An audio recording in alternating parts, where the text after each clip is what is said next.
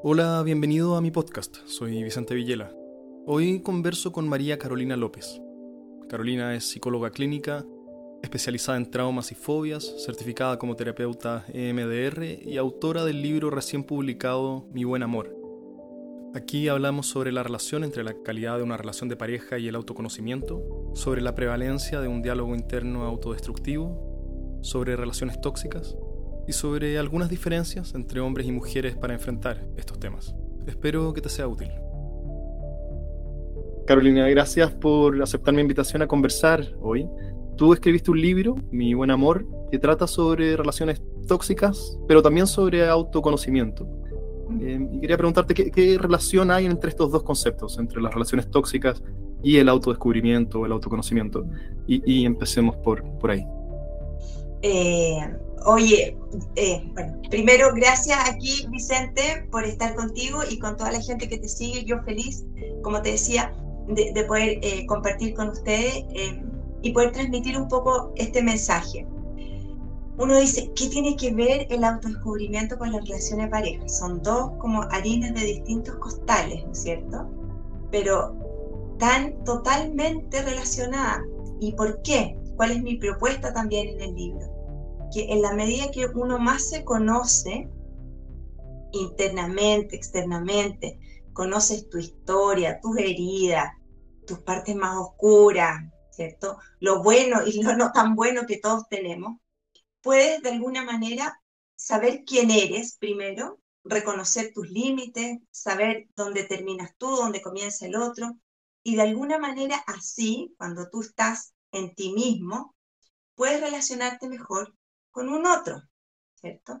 Y ese es como el, común denominador que yo veo que en las relaciones de pareja, más bien malas relaciones de pareja, cada uno de los miembros no se conoce, no sabe quién es, no sabe qué mm. le gusta, o tienen autoestima eh, muy alicaída. Entonces nos emparejamos no desde el, desde el amor propiamente tal, sino que como desde la carencia, y, es ahí donde viene después un sinfín de problemas que acarrean las malas relaciones. Entonces, uniendo estos dos conceptos, eh, van de la mano. Mientras tú más te conoces, más sabes quién eres, de mejor forma puedes relacionarte con un otro, ¿cierto? Especialmente con la relación de pareja, que es una de las relaciones eh, más importantes o casi más importantes, yo diría, ¿cierto? En términos mm. biológicos, en términos culturales, en términos sociales. Eh, no sé si contesto ahí tu pregunta. Sí, sí, me imagino que conversa con esto que estás diciendo. anoté algunas eh, creencias personales que tú describes en tu libro como comunes en tus pacientes. Te quiero leer un par y, luego eh, preguntarte por ellas. comillas, no puedo, no soy capaz, soy muy ansioso, dudo de mí, soy un fracaso, estoy dañado para siempre, nadie me va a querer, no merezco ser querido. Eh, ¿Qué, tan común es que este tipo de creencias sean parte del diálogo interno de alguien? Eh, ¿Sabes qué, Vicente? Yo creo que es más común de lo que eh, pensamos o creemos, ¿cierto? Porque el diálogo interno nos acompaña desde que nos levantamos y tú, más que yo, sabes de eso, ¿cierto? Esta, esta chimuchina que tenemos en nuestra cabeza. Entonces, ese diálogo interno es tan poderoso es tan potente porque nos guía, ¿cierto? Esa voz interna es la que nos guía. Entonces, si tú ves el mundo a través de esta voz interna que eres un fracaso, lo más probable es que tu vida vaya siendo un fracaso, ¿cierto? Porque es la estructura que tú tienes en tu cerebro. Y, ahí como yo también lo pongo en el libro, los seres humanos nos vemos con los ojos, ¿cierto? Eh, vemos y interpretamos con nuestro cerebro, ¿cierto? Eh, los ojos son la recepción, ¿cierto? Pero quien configura eso es nuestro cerebro. Entonces, mm. imagínate cómo es tener este pensamiento que te acompaña día y noche y de forma consciente y muchas veces de forma inconsciente. Entonces, eh, es, estas creencias son más comunes de las que nosotros creemos. ¿cierto? Mm. Por eso es importante eh, trabajar también el tema de lo que pensamos acerca de nosotros mismos, mm. que también es parte del autodescubrimiento, del autoconocimiento. Entonces, claro, son, son creencias a la base que a veces ni siquiera las cuestionamos. Entonces vamos ahí sobre estas creencias y, con, y es desde ahí configuramos nuestro mundo, nuestras relaciones, nuestra realidad también, ¿por qué no? Como, dices, entonces me imagino que es muy frecuente también andar con esta rueda girando dentro de tu cabeza sin darte cuenta que, que, así es como uno opera.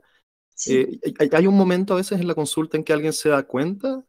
Eh, llevo, llevo, cargando esto todo este tiempo y recién ahora veo cómo me vengo tratando. Sí, eh, totalmente, ¿no es cierto? De eso se trata finalmente la psicoterapia. ¿Cómo, cómo fuerzas o cómo, cómo llevas a la persona a, a, que vea eso? Uy, ahí tendríamos que tener no sé cuántas horas, no sé cuántas horas de conversación. Pero, ¿sabes qué? Son técnicas, ¿cierto? Y yo estoy entrenada para eso, ¿cierto? No, no, es que yo tenga magia ni nada por el estilo, es un entrenamiento, ¿cierto? Que eso es, es, lo que conlleva la psicoterapia. Pero en el fondo es es a ir a mirar, ¿cierto? Eh, que, tu cerebro haga este clic, este insight. ¡Oh! En buen chileno me cayó la teja. ¡Oh! No me había dado cuenta que así yo operaba, ¿cierto? Y bueno, y hay, una serie de, técnicas, como te digo, que te van llevando, te van, ¿cierto? A través de preguntas, de, ahí hay un poco en el libro, ¿cierto? Donde vamos, vamos, vamos, ¡pa! Ah, mira, eso era no me había fijado. Y cuando eso pasa, Vicente, es ahí cuando tú haces el clic, es, como el punto inicial de como esta sanación, entre comillas, porque te das cuenta. Si no te das cuenta, nada cambia, finalmente. ¿Y, ¿Y, las personas reconocen la creencia tan explícitamente como las citas en el libro? Es decir, uno, uno suele ser el caso que uno ve, ah, esta es la frase que uso yo de forma repetida, nadie me va a querer o algo por el estilo, o es más bien una, una sensación más general de que el diálogo interno es negativo. Sí, es una sensación general, eh, pero ¿sabes qué? Que a veces yo misma voy poniendo sobre la mesa estas frases. Y mm. Eso que dijiste es, mm. ¿cierto? Es un poco eh, lo que pasa que este como diálogo, ¿cierto? Que es como a veces corpóreo, tiene que ver con las sensaciones, como algo muy etéreo, eh, cuando lo llevamos y lo ponemos en algo sencillo, es como, esto es, ¿cierto? Mm. Le mm. ponemos palabras en el fondo a esas partes más oscuras o a la sombra, como dirían, ¿cierto? Algún psicoanalista, a la parte oscura de nuestra personalidad, a lo que no mm. queremos reconocer. Cuando le ponemos palabras, hacemos uff, esto es. Entonces muchas veces yo voy llevando a las personas poniéndole estas frases que escucho y eso es. O muchas personas también me dicen, no, ¿sabes qué? No es tanto, yo creo que es por acá. A ver, busquemos, veamos qué puede ser esto. Cuando le ponemos palabras, eso como que, uff, calza. Mm. Me, me, me pregunto también, no sé si esta pregunta tiene respuesta, pero que este tipo de, frases que uno usa con uno mismo. Yo también, eh, eh, esto no me es eh, extraño, ¿cierto? No es territorio desconocido y me imagino que para la mayoría de las personas también es algo familiar. E, es un trato que uno nunca usaría con otra persona, ¿cierto? Yo nunca le diría a alguien más que no merece ser querido o, que otra frase había, ¿cierto? Nadie me va, que nadie lo va a querer. ¿por, ¿por, qué ¿por qué uno usa palabras y un tono y un trato con uno mismo, ¿cierto? Más cruel y más duro del que nunca usaría con otros? Sí. Eh, uy, tantas respuestas a esa pregunta, ¿cierto? Mm. Em, porque, bueno, em, es muy difícil mirarnos, ¿cierto? Entonces, en ese, en ese que, yo no me puedo mirar, ¿no es cierto? Es como, eh, no, no, reconozco también esos aspectos más negativos de uno mismo, ¿cierto? Entonces, yo cuido a los otros eh, o le doy, no sé, eh, el medicamento a los otros, pero cuando es conmigo no me tomo el medicamento, no, me trato pésimo, como como pésimo, ¿cierto? es como no estamos acostumbrados, o a lo mejor puede ser algo cultural, no lo sé, no tendría una respuesta exacta, que es mal visto, ¿cierto? Eh, como eh, decir eso a los otros, eh, pero sí me lo permito a mí. No sé si me explico, ¿cierto? Tiene mucho que ver también con eso, como, eh, no, a los otros tengo que cuidar, pero no me cuido a mí. Tú eres papá, ¿no? Tú eres papá, ¿cierto? Yo también soy mamá. Entonces, eh, a veces eh, en, el, en, el, afán de cuidar al otro, que está bien, ¿no es cierto?, nos descuidamos a nosotros mismos, que no debiera ser. Pero hay, hay, hay, algo ahí, no logro, no logro entender aún el por qué. Si tú me preguntas por qué, eh, yo creo que hay muchas respuestas a esa, a esa interrogante. Mm. Quizás hay algo cultural importante. Hay una anécdota, no sé qué tan cierta sea, del que le preguntan al Dalai Lama por... Eh, esto tiene que haber sido muchas décadas atrás, cuando las relaciones entre Occidente y Oriente eran muy tempranas, ¿cierto? muy incipientes, y le preguntan al Dalai Lama o le cuentan que en Occidente es muy común que la gente se hable mal a sí misma y tenga baja autoestima. Y él parece, y él parece no entender la pregunta sí he escuchado esta historia. El, primera, vez que, primera vez que alguien le cuenta, ¿cierto? Que era posible no quererse a uno mismo. Y tienen que, ¿cierto? Que explicarle qué es la autoestima, etc. porque, no cuadra, claro. Claro. Eh, ahora no sé, no sé qué tan, cierto sea la historia, pero ¿qué, qué, para quedarnos en lo cultural un minuto, qué factores culturales eh, favorecerían esto, esto de no tratarse bien, de, no tener amor propio? Eh, yo creo que muchas veces em, las religiones o algunas religiones, ¿no es cierto? De como poco, poco o, mal visto el término como preocúpate por ti primero, ¿cierto? Mm. Es como, por eso te digo, no, no, sabría dar una respuesta exacta, pero yo creo que mucho tiene que ver a veces con, con, con las cosas religiosas, con, lo, con los dogmas, ¿cierto? Mm. De que no, no, es bien visto o, el, o, o, se, se, enloda todo con el concepto de egoísmo, ay, qué egoísta, ¿cierto? Y eso tiene una connotación muy negativa, eh, moralmente eh, es malo, ¿cierto? No, no, es bueno ser egoísta, mm. eh, cuando son cosas totalmente distintas, ¿cierto? Entonces, em, yo creo que por ahí puede ser. Mm. Por ahí puede ser. Antes de hablar sobre autoestima, que también te quiero preguntar, me interesa mucho saber las diferencias entre hombres y mujeres, si es que las hay. ¿Es el, eh, esta dinámica de autoflagelación perpetua eh, más propia de un género que del otro? Y si no, eh, ¿hay, ¿hay diferencias entre hombres y mujeres aquí? Sí, sí las hay. Sí, sí las hay. Por lo menos en, en, en, mi experiencia, sí, sí las hay. a ver, ¿cómo podríamos generalizar un poco? Eh, eh, las mujeres, em, su como diálogo interno, eh, a veces está muy ligado a lo, a lo físico, a lo estético, ¿no es cierto? No me van a querer porque no soy suficientemente atractiva, que los hombres también se da, pero yo diría que los hombres se da más como la sensación de no ser capaz, ¿cierto? de, no, claro, como... De competencia, de ser competente. Exactamente, claro, claro. Eh, como, como lo, que, lo, que es como en términos generales, ¿ah?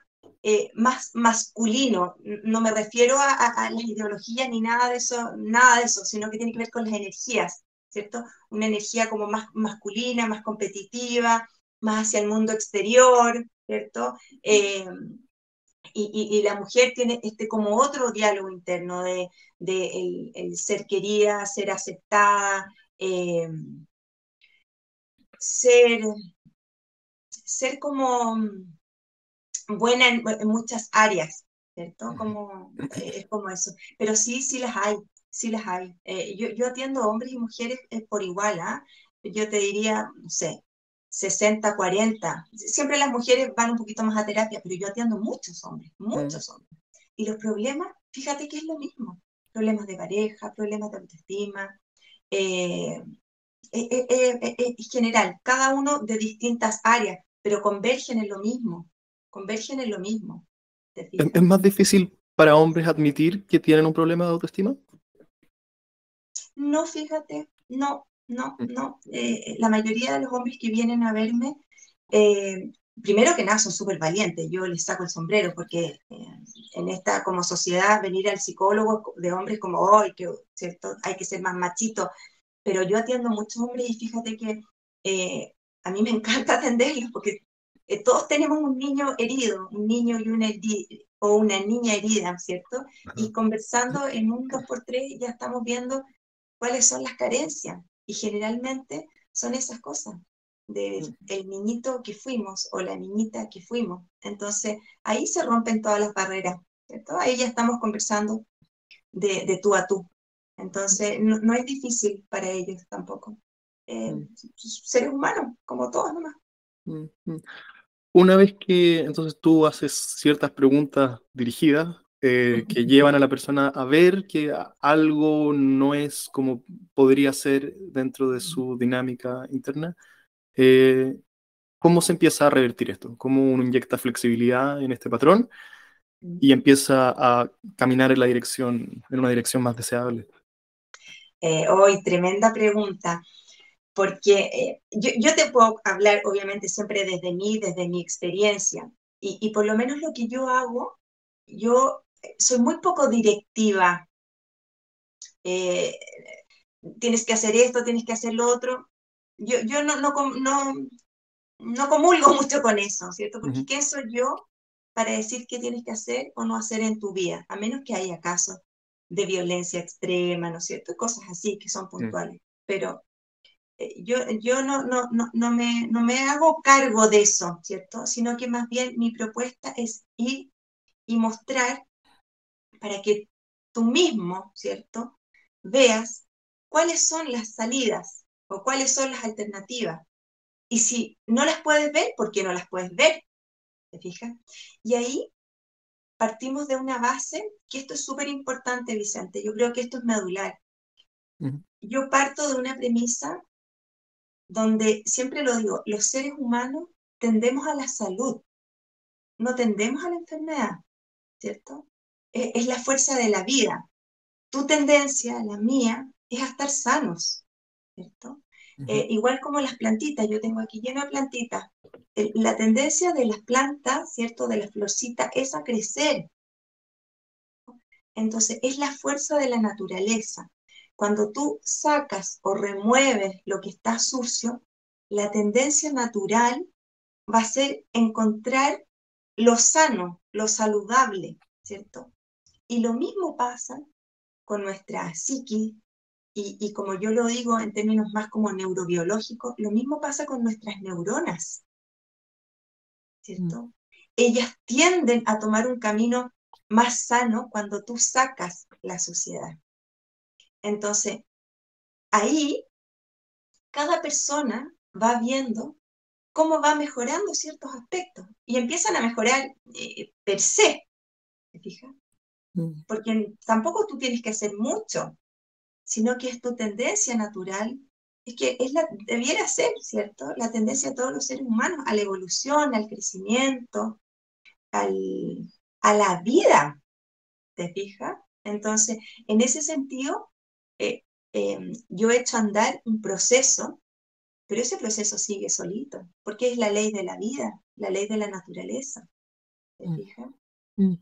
Mientras, cuando dijiste ahí distintas dimensiones, me pregunto, otra cosa quizás no tan relacionada, pero em, si es que, eh, a ver, uno se esperaría que alguien con baja autoestima eh, haga pocas cosas que le hacen bien, ¿cierto? Que tenga hábitos del sueño desordenados, que coma mal, también mencionaste algo al paso antes sobre eso.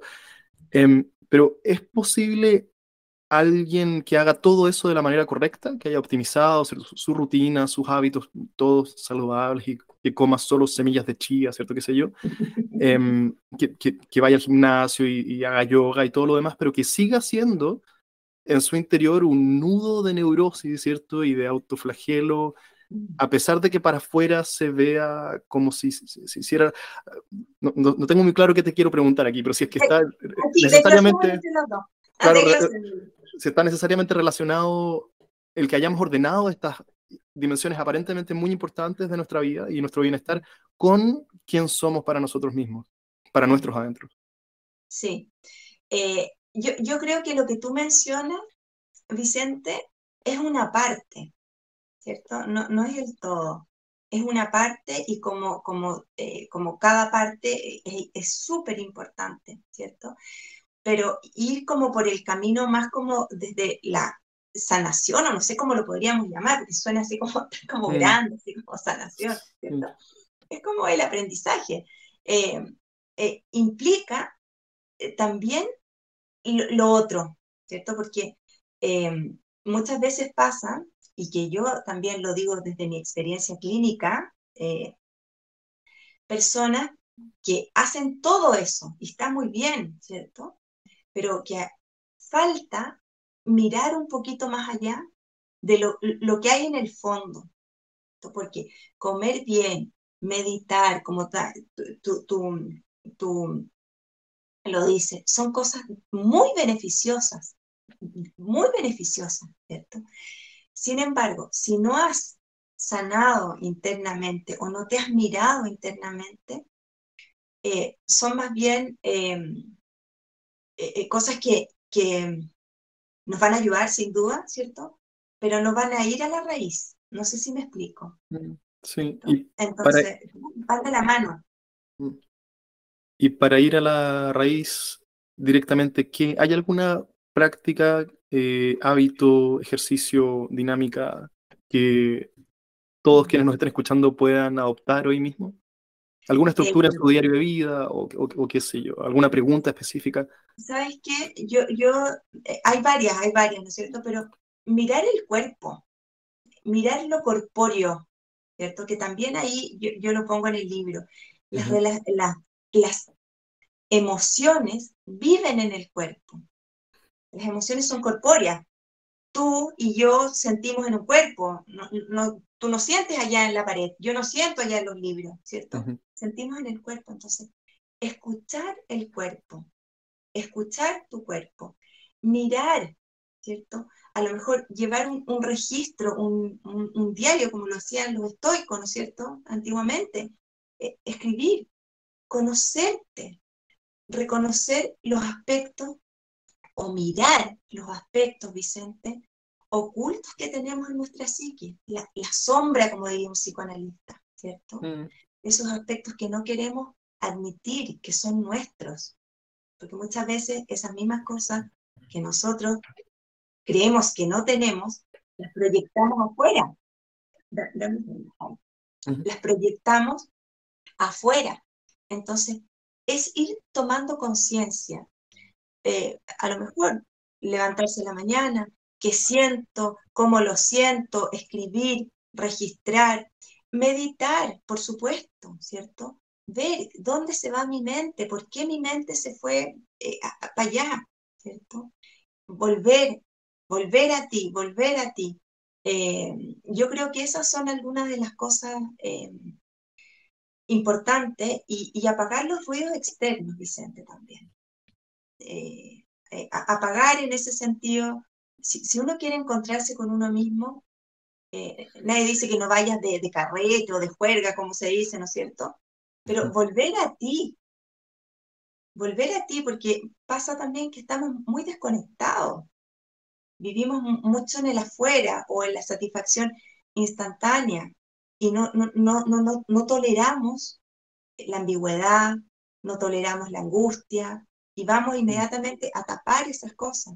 Entonces, mm. eso es una buena estrategia también, ir a mirar lo que te duele en términos emocionales, porque ahí mm. va, va a estar la puerta de entrada a este mundo más desconocido. Entonces, tolerar en ese aspecto un poco más el dolor. El dolor siempre nos lleva a, a, a la superación, al aprendizaje, siempre.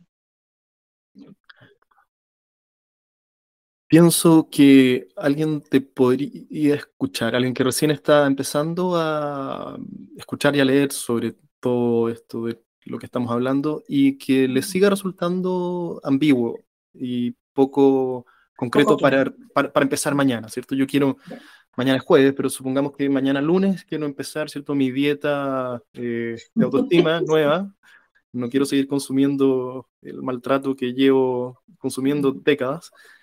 Eh, ¿por dónde empezar? ¿Cierto? No está tan claro qué, mantequilla comprar acá. Eh, qué, menú es, una buena lista de compras? Eh, o, lo más básico, un ítem de esta lista de compras que pueda ser fácil de aplicar mañana lunes. Yo partiría haciendo esta como analogía que dices tú, ¿cierto? Viendo lo que hay, viendo qué hay en la despensa, ¿cierto? Eh, y, desde ahí, yo creo que la pregunta que nos tiene que guiar, y, esto también lo pongo en, el libro, esto, es relevante, es ¿quién quiero ser? ¿Quién quiero ser? Quiero ser una persona saludable, un deportista, un, intelectual, un pintor, eh, una persona ordenada, una persona rigurosa. Esa mm. pregunta, ¿quién quiero ser o en quién me quiero convertir? ¿Cierto? Puede dar el puntapié inicial para ir a ver esa despensa, como dices tú. Mm. Entonces, si yo quiero ser saludable, y voy a mi despensa y tengo pura comida chatarra, ¿qué tengo que hacer, cierto? Sacar esos estímulos, ¿cierto? Y poner una fuente de fruta donde yo la vea, ahí, ¿cierto? Mm. Porque esa pregunta nos va a hacer y nos va a llevar eh, por el camino de los hábitos también. ¿cierto? Y los hábitos van a ser que finalmente tú seas quien quieres ser. Entonces, más que decirte yo cómo partimos, yo te diría o le diría a, las personas que nos están escuchando hoy día, Vicente, mm. que se hagan esa pregunta. Mm. Mm. Y, y, eso tiene que ser en calma, sin los ruidos de afuera, ¿cierto? A ti, tú solito contigo. Idealmente con un lápiz y papel o en el computador, ¿cierto? Ideal. A mí me gusta mucho lápiz y papel. ¿Para qué te voy a decir? A mí me encanta. Yo todo lo anoto y me compré una pluma más encima, porque en el colegio de mis hijas les hacen escribir con pluma, entonces me volví más antigua todavía. Escribo con pluma y escribo a mano. Porque la escritura a mano hace, hace una especie de, de ir poniendo consciente las cosas. ¿cierto? Eh, más que en el, en el computador o lo digital. Entonces, yo creo que ahí contestando tu pregunta, yo creo que esa es la, la, el puntapié inicial. Mm. ¿Quién quiero ser? Y desde ahí ir a ver nuestras despensas eh, o ver si quiero meditar, si quiero tener una vida eh, más de deportista, ¿cierto? Eso nos va a guiar.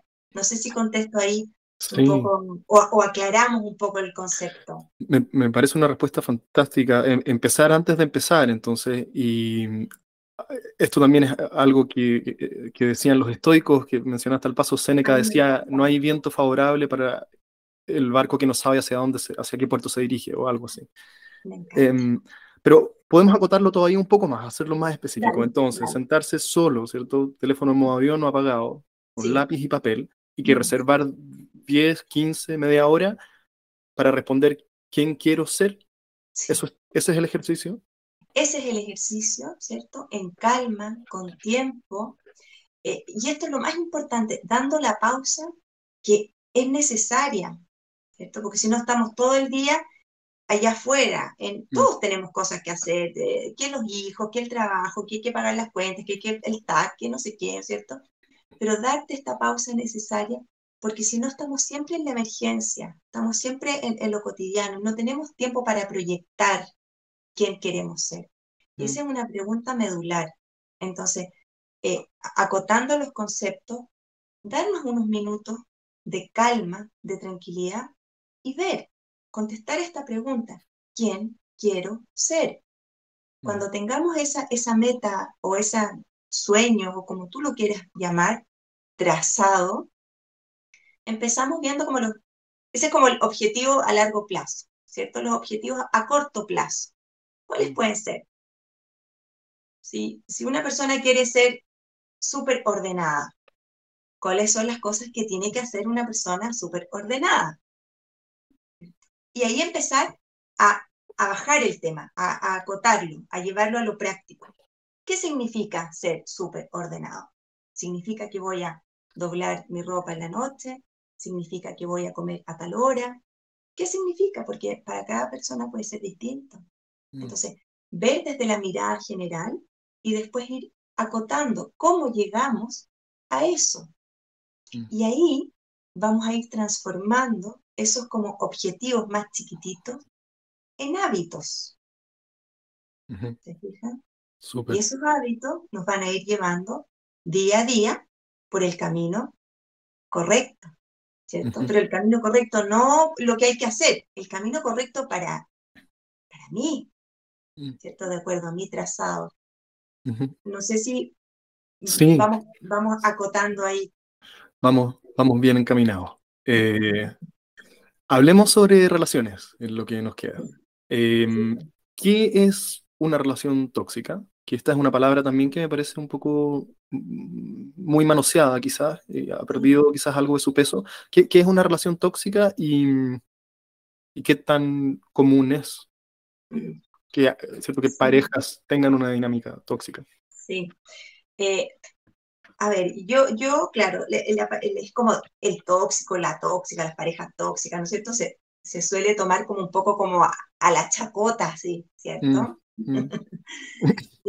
y yo, yo lo, lo, defino tóxico, eh, es porque te hace mal nomás, ¿cierto?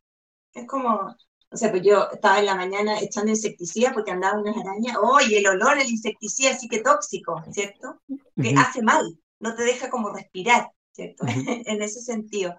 Entonces, eh, tóxico es porque te hace mal, eh, porque el amor no tiene que hacer mal, ¿cierto? Eh, y en las relaciones de pareja y en todas las relaciones, Vicente, ¿cierto? En general, las relaciones no tienen que hacerte mal. ¿cierto? Hay personas que son tóxicas per se, ¿para qué vamos a decir que no? Sí, sí, ¿cierto? Mm. Esas personas que tú hablas y te dejas Mm. como que una sensación de cansancio, ¿cierto? Hay personas que, que, son un poco más así, pero en las relaciones yo, yo lo, lo, pongo o parto de la base que son relaciones que te hacen mal, así de sencillo, ¿cierto? Eh, y, aquí en el, en el libro, eh, no necesariamente una relación que es tóxica, que nos peleamos, que no sé qué, eh, yo lo denomino tóxico. También puede ser relaciones en las que yo no puedo ser yo, ¿cierto? Y yo me voy intoxicando con mi propio cortisol, mi propio estrés, mm. ¿te fijas? Entonces, eh, en eso eh, yo, yo pongo el término, tóxico porque te hace mal, ¿cierto? Mm. No es bueno para tu salud. Eso, mm. sencillito. Si decidiste escribir un libro sobre esto es porque tiene que ser un caso que te aparece en tu consulta con cierta frecuencia, ¿cierto? ¿Es, es, es algo común? Sí, sí, eh, eh, eh, es súper común. Yo atiendo de todo, traumas, fobias, depresiones, em, y, y muchos también temas de pareja, no porque yo haga terapia pareja, sino porque la, la pareja hace o toca muchos aspectos dolorosos de nosotros. Entonces, eh, eh, por eso viene la gente, ¿no es cierto? Porque, pucha, yo no me puedo relacionar con, con mi marido, o me cuesta, con, o, esta, o esta niña que yo tenía, esta polola, se fue, me fui infiel y se me repiten estas historias, ¿qué será? ¿Qué pasará conmigo? Mm. Entonces, ahí vamos mirando, eh, ¿por qué? ¿Por qué nos pasa esto? ¿Cierto? Que no es una sola respuesta, hay muchas, ¿cierto? Y a veces tiene que ver con patrones erróneos que tenemos de, relacionarnos, con ideas preconcebidas del amor que no son las reales, eh, o con muchos traumas también infantiles. hay muchas respuestas. Mm. Es necesario, me imagino, pocas personas parecen escapar de haber pasado por alguna relación, comillas, tóxica en su vida, ¿cierto? Pero, pero pienso que esto tiene que ver quizás con que cuando somos adolescentes, todavía somos inmaduros y somos adolescentes. Eh, no, es necesario más significativo que, adolescentes. Entonces las primeras relaciones están un poco condenadas a ser, no sé tóxicas, pero ¿cierto? explosivas, difíciles, ¿cierto? inconsistentes y, y, todo lo demás. Em, eh, pero hay un aprendizaje que viene de eso. Em, ¿Por qué de adultos seguimos siendo, no sé si esta pregunta viene al lugar tampoco, pero pareciera ser que pasadas las relaciones adolescentes donde ocurre mucho de esto poco sano, eh, uno debería aprender de aquello, pero no es el caso. Sí, y no es el caso eh, por varias cosas. Yo creo que la principal em, es porque nos relacionamos con otros en términos de pareja, con el niño o la niña herida que hemos sido. Es un término a lo mejor un poco complejo, pero em, los primeros vínculos en, la infancia son determinantes, mm. ¿cierto? Para saber cómo son las relaciones. Y las relaciones tan pegaditas que tiene una mamá con un hijo, un papá con un hijo, o un cuidador con un hijo, ¿no es cierto? Se replica de forma inconsciente o consciente en la adultez en los vínculos de pareja. Entonces, a veces seguimos teniendo 15 años, Vicente, mm. o menos, 6. Yo tengo 50, a veces tengo pataleta igual que una de 6. Entonces, es ahí, ¿no es cierto?, donde vamos enganchando eh, desde, esa, desde esa infancia más bien herida, que, que no, no a veces tiene que ver con, ay, qué trauma, qué no, cosas pequeñas que hemos vivido, ¿cierto? Cosas pequeñas, pero emocionalmente fuertes. Entonces, esas cosas a veces nos guían y nos emparejamos teniendo 30, 25, 40, 50 años, mm. desde la carencia, desde la herida. Entonces, por eso es tan importante el conocerse. Por eso es tan importante conocer los aspectos más oscuros de nosotros, los aspectos que han, sido relegados, ¿cierto?, a la parte más inconsciente. Eh, mm. En ese sentido, a veces no evolucionamos, ¿cierto? Crecemos, maduramos y todo, pero hay ciertos aspectos emocionales que seguimos siendo muy chiquititos. Mm. Eso, hay ciertas, claro, hay ciertas sensibilidades que se ven magnificadas por cómo uno las tiene integradas de acuerdo a su historia, ¿cierto? Entonces, por ejemplo, mi mujer puede interrumpirme y, puede ser por cualquier motivo ajeno a mí, pero mi sensación interior es que me, me, atropelló y me pasó a llevar como, ¿cierto? como pasó cientos de miles durante mi infancia temprana. Pero cómo uno mm, ¿cierto? da vuelta a esa dinámica, entonces, o ese tipo de dinámicas donde yo entiendo como una ofensa a mi valía personal, algo que quizás no tenía nada que ver conmigo. Y me imagino que ahí está un poco eh, el, origen de muchos problemas de pareja, o en algo como esto, ¿cierto? Eh, eh, tú lo has dicho y lo has descrito perfecto, ¿cierto? Ella dijo tal cosa y tú te sentiste pasado a llevar y ella sin querer rozó o tocó una herida, ¿cierto? Mm. Y esa es la herida que hay que ir a mirar y a veces duele tanto que la evitamos duele tanto que evitamos mirarla. Entonces nos intoxicamos con comida chatarra, nos intoxicamos con tal o cual cosa, porque son anestesia. Entonces, eh, eh, eh, el punto inicial es ir a mirar ese dolor, ¿cierto? Como hablábamos hace un rato, ¿cierto? Tomar conciencia del diálogo. Porque no todas las personas andan por ahí por la vida haciéndonos daño. Tiene que ver con nuestras heridas.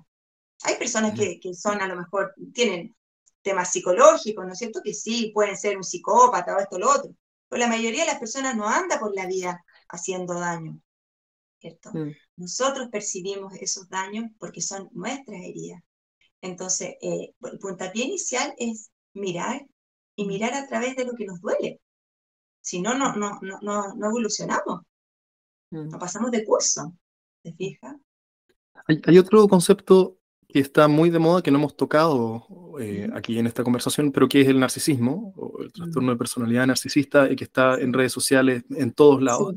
Pienso ahora, de acuerdo a lo que acabas de decir, si, si es que quizás este exceso del uso de la palabra narcisismo, ¿cierto? Y este diagnóstico casi que automático a quien me, mm. a quien me ofende, tiene que ver con esta no disposición a mirarse a uno mismo, ¿cierto? Porque es una manera de evitar tomar responsabilidad y poner todo allá afuera. Eh, ¿Hay algo? ¿Te hace sentido esto?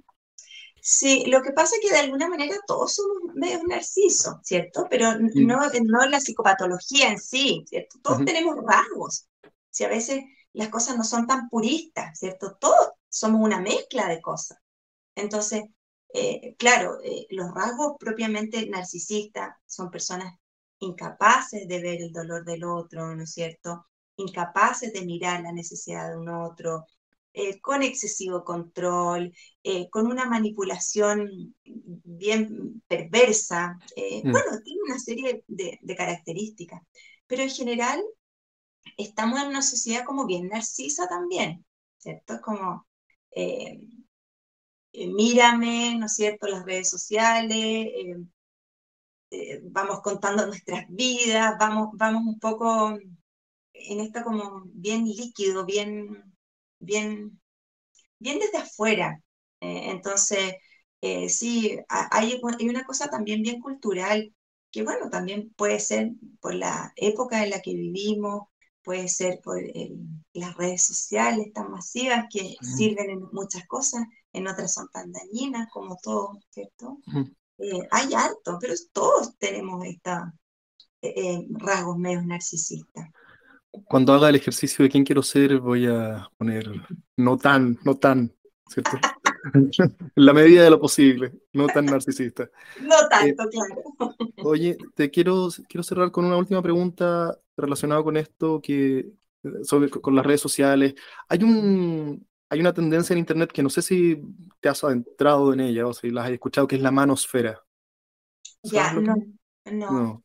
Em, la manosfera es son, cientos y miles o millones de sitios, blogs, canales de YouTube, influencers, eh, de hombres em, que explican o entienden la masculinidad de una manera un poco extrema, eh, atraen sobre todo a hombres jóvenes que sienten que el mundo les dice que no son buenos, que los rasgos, que la, que la masculinidad es tóxica, ¿cierto? Em, que no sirven para nada, que no son necesarios. Em, y, y que, repele al feminismo. Eh, hay algo de misoginia también en estos círculos. Em, y muchos hombres jóvenes que forman parte de la manosfera se han cerrado un poco a la posibilidad de tener una relación de pareja que los llene y se han refugiado en la pornografía, los juegos online y todas estas comunidades de, gente que está un poco en la misma. Em, y este no es un eh, fenómeno menor, hay cientos de miles, si es que no millones de hombres jóvenes que cada vez se mueven más a esto. Y encuentran aquello que uno debería encontrar en, el, en el, mundo, allá afuera, ¿cierto? En juegos online o en estas comunidades o en el porno, ¿cierto? Que resuelve también en parte como un pobre sucedáneo nuestras necesidades reales. Em, ¿Qué le diría a alguien, a un joven que se ve tentado por este tipo de contenido, que cada vez le aparece más seguido en sus redes sociales? Em, no sé si se te viene algo a la mente que decirle a un hombre joven confundido que, se encuentra con este contenido y se ve tentado por eh, moverse hacia allá? Sí, mira, yo creo que, que aquí sacando un poco todos los, los, los ¿no es cierto? Machismo, feminismo, todas esas cosas que, eh, que, cada uno tendrá sus ideas, ¿no es cierto? Pero en lo que a mí, me, a mí compete, yo mm, en la psicoterapia o mi función de psicóloga, no están teñidos por ningún istmo ni el machismo, ni el feminismo, ¿cierto? Porque eso también tiene mucha ideología y las ideologías también tienen mucho de, lobby, ¿cierto? Hay mucha plata ahí. Eh, entonces, sacando eso, yo a ese, a ese grupo de hombres, como tú bien dices, yo les diría, conéctense con lo que son, con la energía que son, ¿cierto? Em, la, energía masculina, Vicente, y aquí yo no quiero eh, que se me catalogue de tal o cual cosa, porque no lo soy, sino que quiero que lo miremos desde, una energía, ¿cierto? Así como el día y la noche, lo blanco, lo negro. La energía masculina está muy alicaída hoy en día, ¿cierto? Muy alicaída, porque eh, a veces los hombres no pueden conectarse con esa energía más masculina. Y la energía masculina no estoy diciendo que tiene que ver, ¿cierto?, con un, hombre sí, ¿cierto? Tiene que ver con la energía del allá afuera, la energía del movimiento, ¿cierto? La energía del sol. El sol, ¿cierto?, masculino. La luna es lo femenino, lo receptivo. La energía masculina es ir allá afuera, ir, comprometerse, hacer. Entonces, conectarse con eso que está bien alicaído y está bien alicaído como tú bien dices, porque es más fácil ir y conectarnos o ver el porno o esto o lo otro, ¿cierto? Pero que finalmente son anestesias. Y cada vez que tú estás más lejos de ser tú mismo, pierdes poder y eres más fácil de manipular, mm. ¿cierto? Eres más fácil, eres presa fácil para el consumismo. Mientras más anestesiado uno esté, es, presa fácil para cualquier cosa. Entonces, eh, mi, llamado es a conectar con lo que realmente tú eres. Con lo que realmente tú eres como ser humano, como persona, como alma, como espíritu, no lo sé, en distintas dimensiones, ¿te fijas?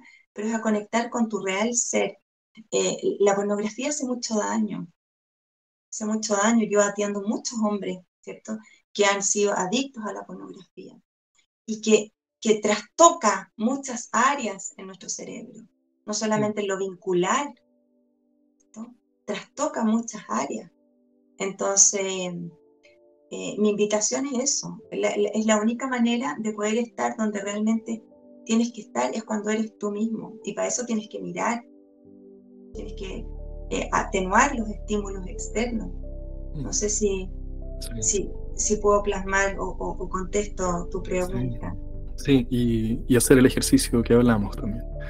Eh, parece una buena nota para cerrar, pues, Carolina. Eh, mil gracias por el tiempo. Voy a dejar aquí un link a tu libro, a tus redes sociales, por si alguien quiere saber más de ti. Y mil gracias por el tiempo.